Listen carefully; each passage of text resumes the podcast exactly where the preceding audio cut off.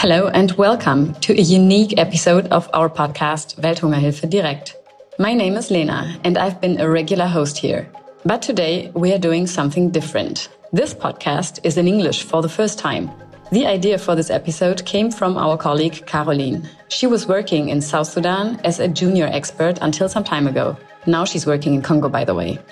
In South Sudan, Caroline spent a lot of time with local colleagues and heard very special stories from their turbulent lives. We are listening to them today. Why today? Because it is Independence Day in South Sudan. The Declaration of Independence took place on July 9th in 2011. Thank you, Caroline, for the wonderful idea and the realization of the recording. And thanks to the South Sudanese colleagues for sharing their life stories.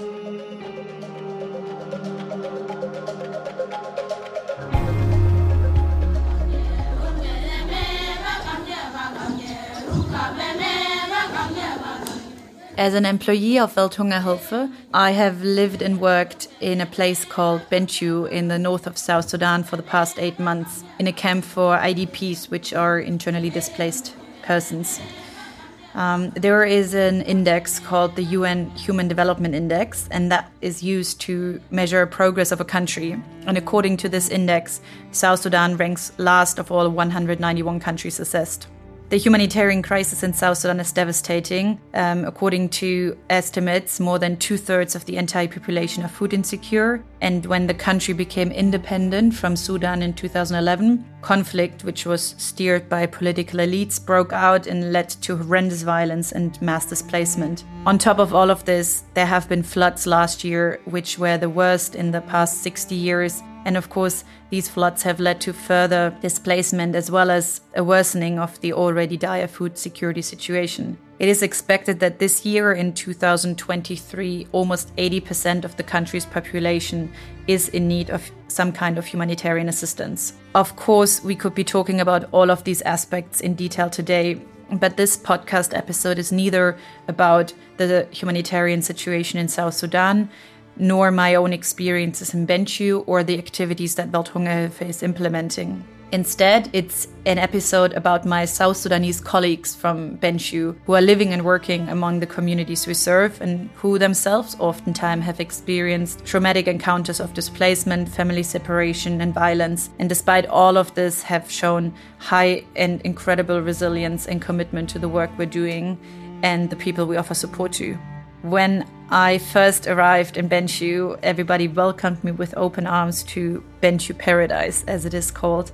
And we shared a small 12 square meter container among seven of us. So that really allowed us to quickly get to know each other. And we were chatting and laughing over tea and oftentimes enjoying some kind of mix of, let's say, German and South Sudanese breakfast, which is a deep fried yeast dough called mandazi with Nutella. And so we had many conversations. And at one point, with the consent of my colleagues, I started recording some of these personal exchanges on my phone.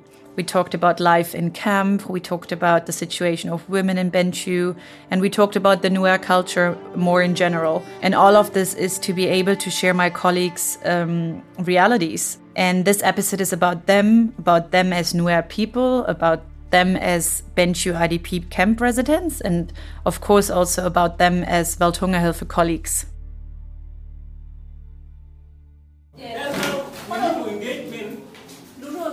So my name is Mike Fort. Might mean fire.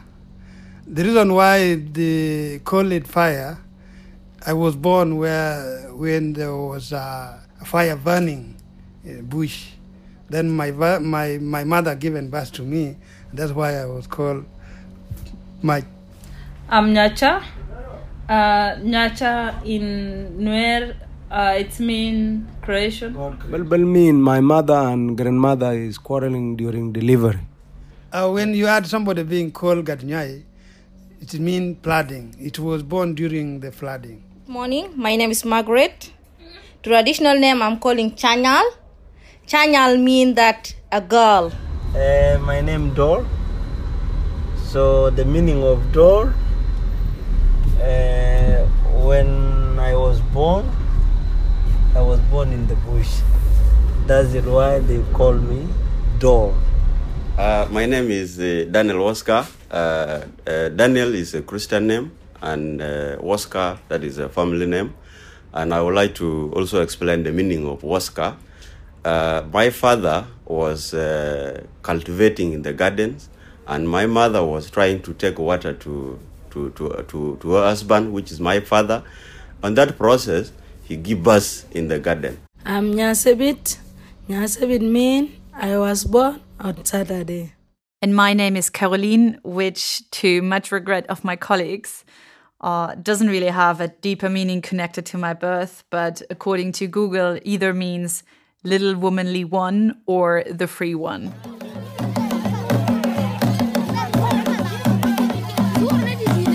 After nearly two decades of a long and violent civil war, South Sudan became independent from Sudan in 2011. During the time, many people, including our field officer John Mashpot, had fled to neighboring countries for safety, particularly to the countries of Kenya, Uganda, and into what's today Sudan. So once South Sudan became independent on the 9th of July 2011, the excitement about the country's freedom was felt everywhere and many of the previously displaced people had returned home to their place of origin.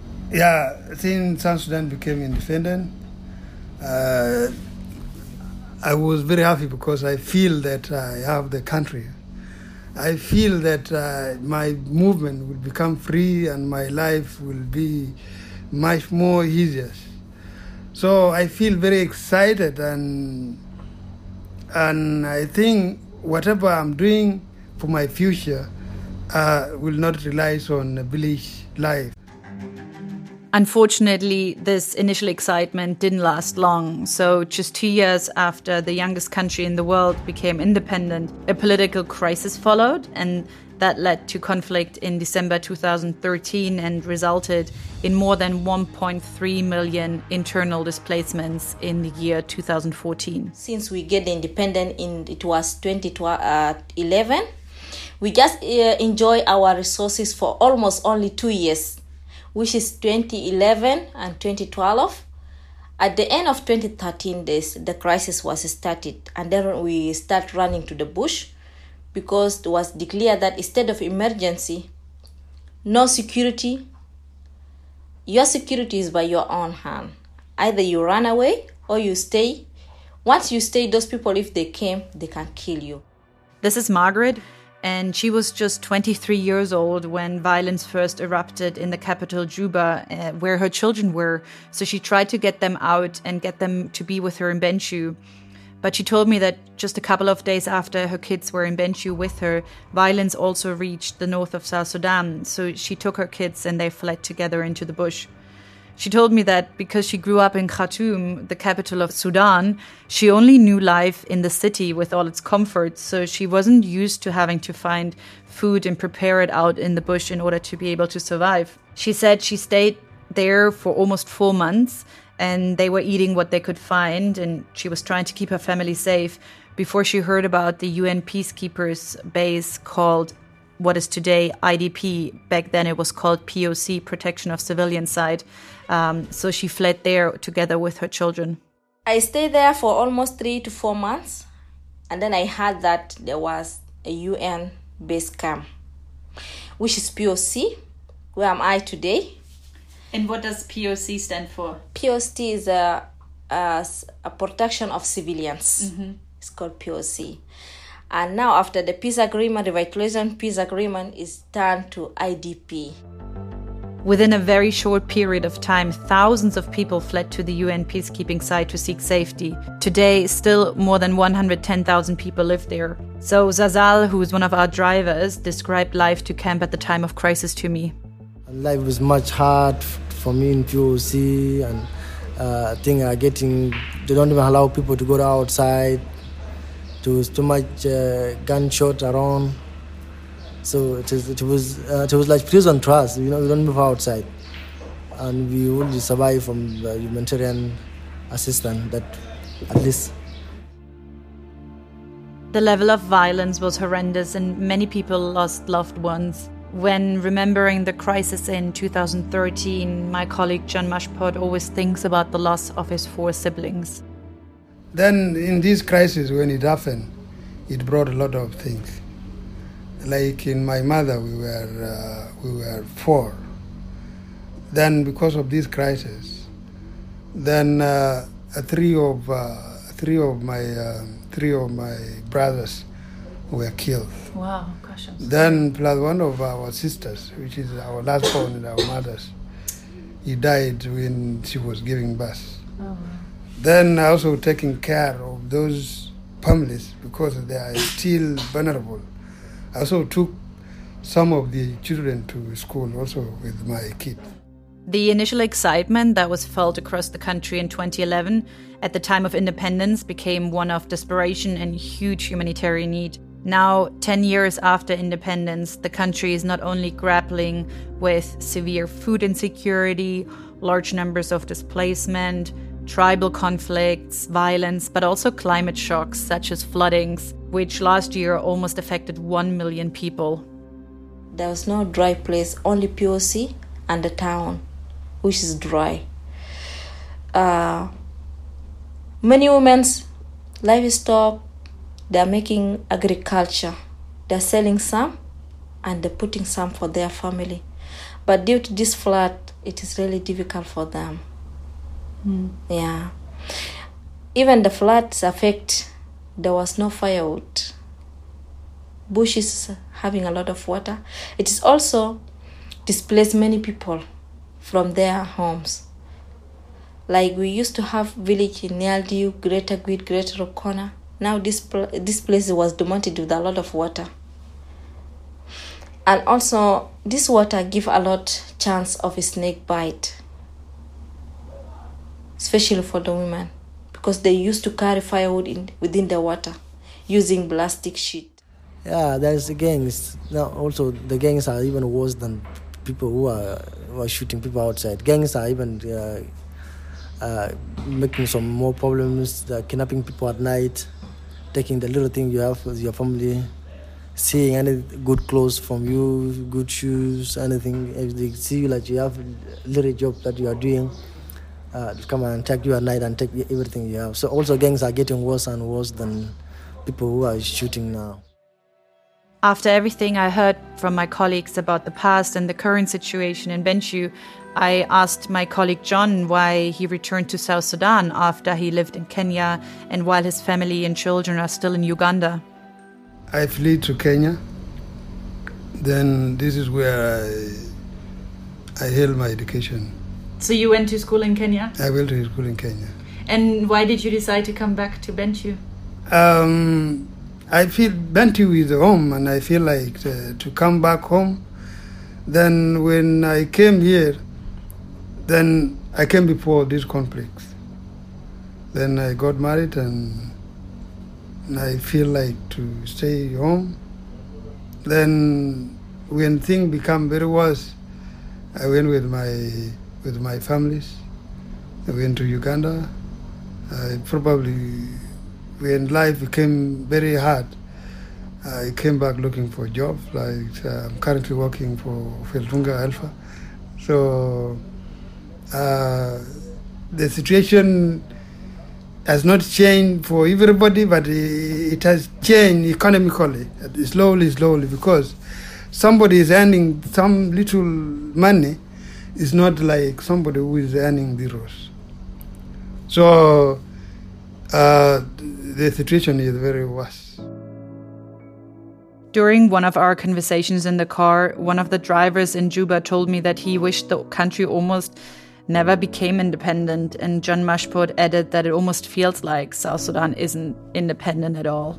Of course, the the it has changed, but again, some circumstances that happen, like this current, like the the tribal conflict, which has teared the country into pieces.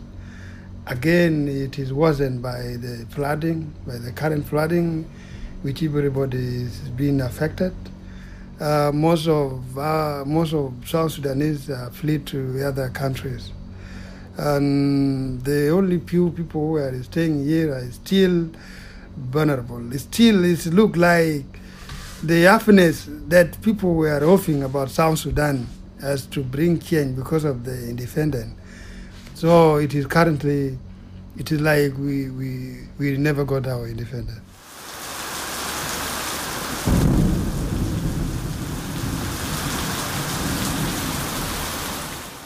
The idea for this special episode was actually born during the rainy season when thunderstorms, unlike I've ever experienced, hit us almost every day and sometimes left the entire place flooded. There were even times when thunder made the entire ground shake. Unfortunately, of course, the temporary shelters, which you must imagine are made of plastic sheets and sticks or aluminium, have very little to counter against the rain and the wind. So when I was laying in my container at night, I always thought about my colleagues and everybody else outside in Bentiu and then the next morning, when there were seven pairs of gumboots outside and we were all barefoot inside our office, we always exchanged about how the night had been. And it was really incredible for me to see how my colleagues showed up every day at work and gave their utmost best while sometimes actually having had nights of no to little sleep. What is maybe so special and unique about Welthungerhilfe's operation in South Sudan is that here we are an implementing organization ourselves which means that, unlike in almost all other Welthungerhilfe program countries, where we work mainly through local partner NGOs, we are in direct and daily exchange with the communities we work for. In fact, in a country that has been affected by war and violence and climate shocks and a lack of basic services, a considerable proportion of our staff are themselves from and live with the people we offer support to and I asked John how he felt about living among the people we support. That I feel okay because this is the country where I was born and the communities uh, where I'm saving are also the people whom I can understand the situation which is affecting them.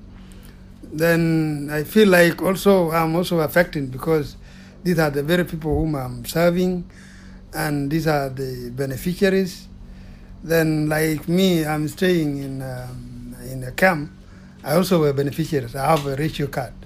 Before getting the job, I've been enrolled to get some entitlement in food ratio.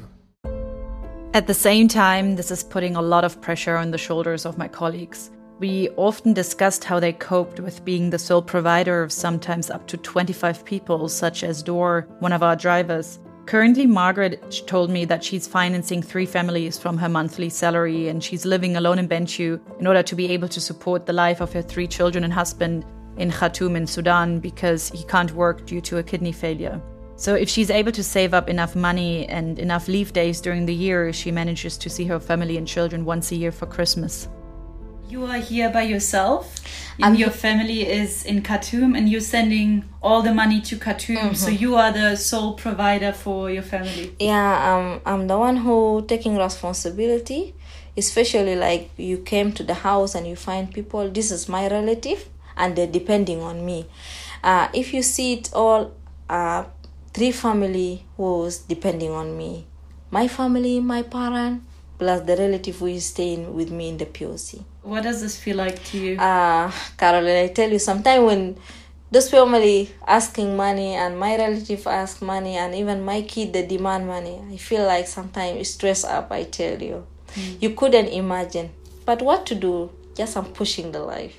Supporting each other and particularly family members with any resources that are available is deeply ingrained in South Sudanese culture. John Mashpot told me that he's currently financing 10 of his family's children as live in Uganda where they go to school. We have that ethics that, okay, when somebody, when somebody has no resources, you also assist mm. that person. You contributed. They only contribute in terms of cattle. When you don't have cattle, maybe your brother can contribute for you. One from this, one from this, then you settle. So when I married, I became independent. But I married when my when my uh, when two of my brothers died. Then I was with the two. Then those two sent me to the school. Then, so when they leave the world, I also take care of the their children. Like me, out of the four, uh, plus our last born, my sister. Then he had six kids seven kids. Then I, I sat with the husband. I took four kids. Then he remained with the three. Wow. So then in each of my brother's families, I took one, one, one, one child They are in Uganda with my with my children. Zalzal, our driver who is sharing his salary with four families, told me that although this isn't efficient, they are collectively trying to make it work. I remember uh, my neighbor uh, and two friends of mine with their family. And uh, How many people are in the family? uh, uh, this neighbor, um, my neighbor, with his uh, wife and the six uh, uh, children. And my friend, one friend of mine is having two wives uh, and the kids. I don't know how many kids. Uh, and also another one friend of mine with uh, three three wife and the kids. I don't know how many kids. I have not to count them. So uh, uh, the the little thing that I get from my work from WH that they paid me for, it's not enough for, for us. Now, know, it's like you know, it's like four family. Uh, my neighbor and my two friends with their family plus me high. So they're not enough, but uh, at least at least we can do what we can manage. Uh, It is it is uh, better than nothing. So we, we, we, we share. I divide to all of them, and I remain with what I remain with, and and I just normally give them uh, advice. Please let's try to to do something like we can make s- small business that will add something on top of our money. Uh, we we have nothing now more than this. So and we also pray for God at least to keep our job there. As an international employee, I'm enjoying a good salary, additional rest and recuperation days every eight weeks, a small additional stipend to be able to support my travels back home during my annual leave. So while I got to leave Bentiu every two months and be with my family partner and friends, my colleagues only got to visit their children and wives or husbands in a foreign country once a year. And I was sometimes wondering what the difference was between me and them in terms of an international versus a national stuff. Because just like me, their families are far away in different countries and they actually saw them less often during the year than I got to go back to Germany.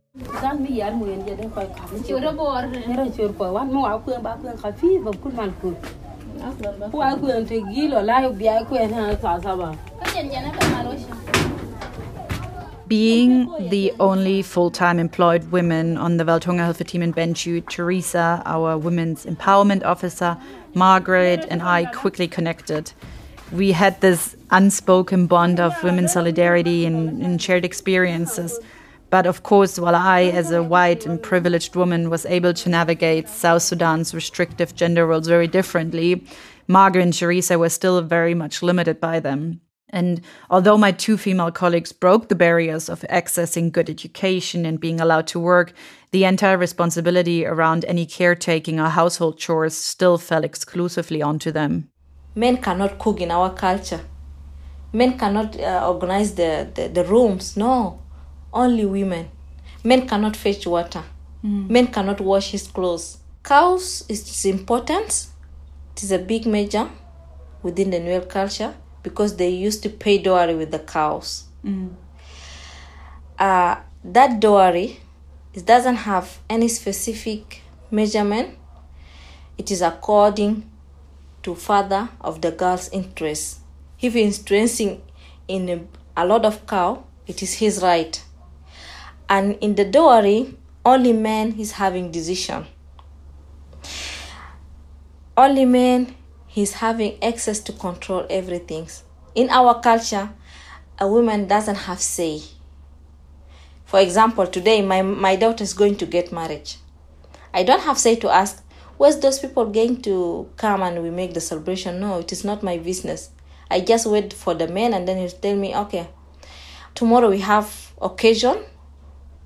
Your daughter is being given to so and so. And so and so is going to pay me this. When we did a gender analysis in Bentiu so we could learn more about the roles and responsibilities of women, men, boys, and girls in the society so that we would ensure that our activities are actually not perpetuating harmful gender norms, we also learned that men even have the right to decide the size of the family.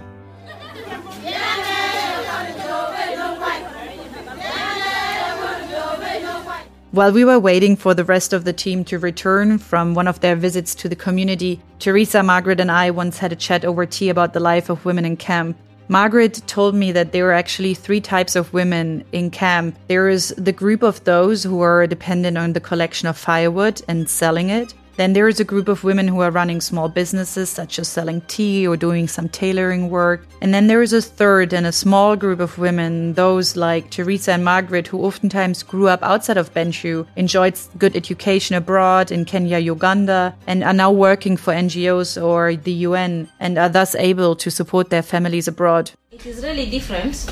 Like for me now, I'm working with the NGOs my children that are in good place they are not here with me. Mm. it's only me here living in poc because i'm working here. For my kids they are getting a good education they're getting a good treatment. Uh, there's no insecurity for them because they're in several places. But for the women who are doesn't have any uh, ability to make something big for their family they just only depend on a small business that money cannot feed for them to send their children to uganda or kenya or the sudan uh, for them just they just living here with their kids. No good education no good treatment for them in case they are getting sickness or what. And those people their levels is a bit better than people who depending on firewood. Women who depending on firewood they go for a far place. And even while they're moving to looking for firewood they're at risk. Mm. At risk of what? rape cases are also happening because in the forest something bad can harm them. Snake also maybe. a snake they're moving in water like hmm. flooding now is affecting them seriously. And distance from here to get firewood it will take them two to three days Oh, footing wow. in the water and coming carry firewood with the plastic sheet. Hmm. Because there's no dry place. Only poc and Rubkona and Bentiu which is the place that who are really dry. The rest of the places is a lot conjunction with the water According to the UN, 65% of all women and girls in South Sudan will experience some form of sexual and gender based violence in their lifetime, particularly rape, early enforced marriage, or violence perpetuated by their husbands or other intimate partners. Particularly when women walk far into the bush to collect firewood for the preparation of food, they are at high risk of sexual violence as the perpetrators largely enjoy impunity or are then told by traditional courts to pay compensation in cows or to marry the sexual violence survivor, most cases remain unreported and we can assume that the actual number are to be much higher. yes i can say that uh, some women saying that life is difficult. Why they're saying that? Because they're still moving around they just survive or depending on the firewood. And if you work distant from poc you get some criminal in the forest. And those people they used to make violence rape cases and all these things. That is why they have right to say that they are not safer me i'm saying safe because i'm not using to to go for the bush or looking for firewood. A little bit make me safe because i cannot go to different places.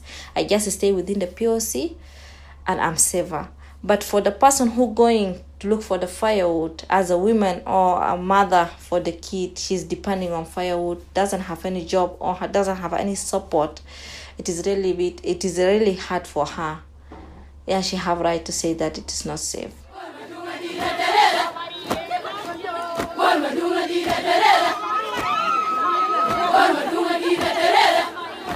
In South Sudan, harmful gender norms and roles are not only affecting women, but traditionally, Nuer boys' upper and front teeth are pulled and they receive six straight horizontal cuts above their forehead when they're young, which turns into scars so that they are marked. My colleague Kawach, our logistics assistant, is one of the men on our team who is not marked. He told me about his experience as one of the only men who isn't marked in his village. I myself, I refuse it because I saw there are towns, there are boys in a town going to school. Then I refuse myself. You know, my elder brother, even my last born brother, was market. Uh, and the reason they liked they liked the, the advice at home. Then I refuse.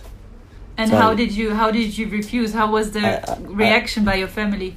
Yeah, they, they say that maybe I'm going to be criminals if I'm going to the to the town. And then I ran from there I came to the town. There was my uncle came to the town earlier, and then I come and stay with him. If they come to take me back home to be market, my uncle refused this one. This Is- boy cannot be taken to the. Is your uncle marked? M- my uncle in a town? Mhm. Yeah, he mark. He was market, but he refused his children cannot be marked again. Then he had me to his children, not to be marked. How old were you when you ran away from home and you lived with your uncle? I was having nine years. According to traditional belief, men who are not marked are still considered to be children with less rights and power than those men who are marked. Yes, when I go to the village now, they can call me I'm a boy because I'm not market. Wow. Even if I'm contributing a lot for the words, for other things, they will still tell me that no, you are a boy. Men and youth boys are also highly exposed to revenge killings that are only targeting men. When a male family member is killed, this family is taking revenge for the one killed by killing a member of the murderer's family. They, in turn, then take revenge for the person they lost. So, with the risk of such arbitrary killings being so high due to this constant cycle of revenge, some of my male colleagues told me that they are at constant risk and do not really travel far. During my time in Bentiu, a male colleague of the World Health Organization was sadly killed in a revenge killing. Uh, these revenge killings happen when one of your relatives has been killed by the the other sides of the families. Then the families whom their their their their relative has been killed or brothers, they tend to retaliate or take a revenge and kill another person. Then from the other side, then the situation became chaos because it goes from one family to another family. Thankfully, apart from the constant stress and the risk of violence that my colleagues are exposed to on a daily basis, we also laughed a lot and we also exchanged and we had lighter conversations. One of which is a traditional belief that Nuer people hold about snakes and crocodiles. So, one afternoon, when I was only wearing sandals when I came to the office and I had crossed paths with a black snake, Margaret and Teresa told me that they actually know the family who's related to the black snake. So, in case I had been bitten, they could have saved me. Culturally, here in South Sudan, we believe that uh, there are some people who cannot be bitten by a snake because there's a belief that maybe someone was born with uh, a snake or they believe it as their goddess. So previously, What do you mean they're born? like it's happened sometime a woman can give birth to a snake a human uh, a human being giving birth to a snake then from there maybe it's happened to generation that has already passed then it happened like so now this story will the generation will will keep telling their grand grandchildren that your grand grandmothers give birth to a snake. Now the snake is related to you is your brother. When you see a snake don't kill a snake. And also if the snake bite you the snake will die. If you kill a snake you will die Do you know who's who's related to a crocodile and the snake in your community? yes i know even some of my cousins they are related to snake because uh, like we are from the same community but uh, the snake is uh, the crocodile is actually from their family not from our family so they are related to to crocodile as we are not related Okay, so they can save you. No they cannot s- yeah they can save you they can c- come and call the snake if you are not eaten yet Yeah. but if you are already eaten they are sorry It's too late. So there's a there's a late. small window of Mm. time Mm. to call for them. yeah Oh, that's nice. You don't give them like three hours. You don't give crocodile like three hours because the, crocodile may be hungry and hit the person. So after the first one has been taken, maybe after 10 minutes, 20 minutes, you go to the riverside and call the crocodile back. To my reassurance, Margaret promised me that she knows the family of the black snake really well, so they could have saved me, which was really comforting to know. For the black one, there's a family who relate to that uh, black uh, snake. They can uh, immediately make for you a first aid. They Ah. can, they can, they can use Saliva. saliva to put in that uh, wound of the biting of snake. wound, yeah. Yes, they can put their saliva. Yeah. They, and also they have uh, some trees in the forest. They know how to bring it, and then they will make as a medicine for you. My time in Bentiu is over for now. The past eight months have been challenging, both physically and mentally, and I'm deeply impressed by my colleagues' resilience who have lived and worked in this context for sometimes decades, and to those who are coming back to rebuild the society. Our colleagues are leaving behind their families to make a living and to allow their children to grow up in a safer environment and enjoy safety and good schooling outside of South Sudan. They are the ones who are doing the daily activities of Welthungerhilfe while oftentimes being themselves from the communities we work for and are impacted by the humanitarian crisis that's affecting the country. I am deeply thankful for everyone I met in Bentiu and who welcomed me into their lives, homes, and families who trusted me with their stories, those that we recorded, but also just the normal ones we had on a daily basis, and who told me so much about the Nuer culture and allowed me to ask questions and learn. Shukran.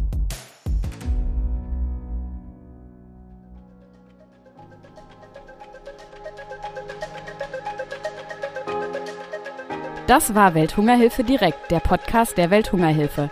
Wenn es euch gefallen hat, empfehlt den Podcast gerne weiter. Und natürlich freuen wir uns über Feedback, Lob und Kritik an podcast.welthungerhilfe.de. Bis zum nächsten Mal bei Welthungerhilfe direkt. Dieser Podcast wird produziert von Podstars bei OMR.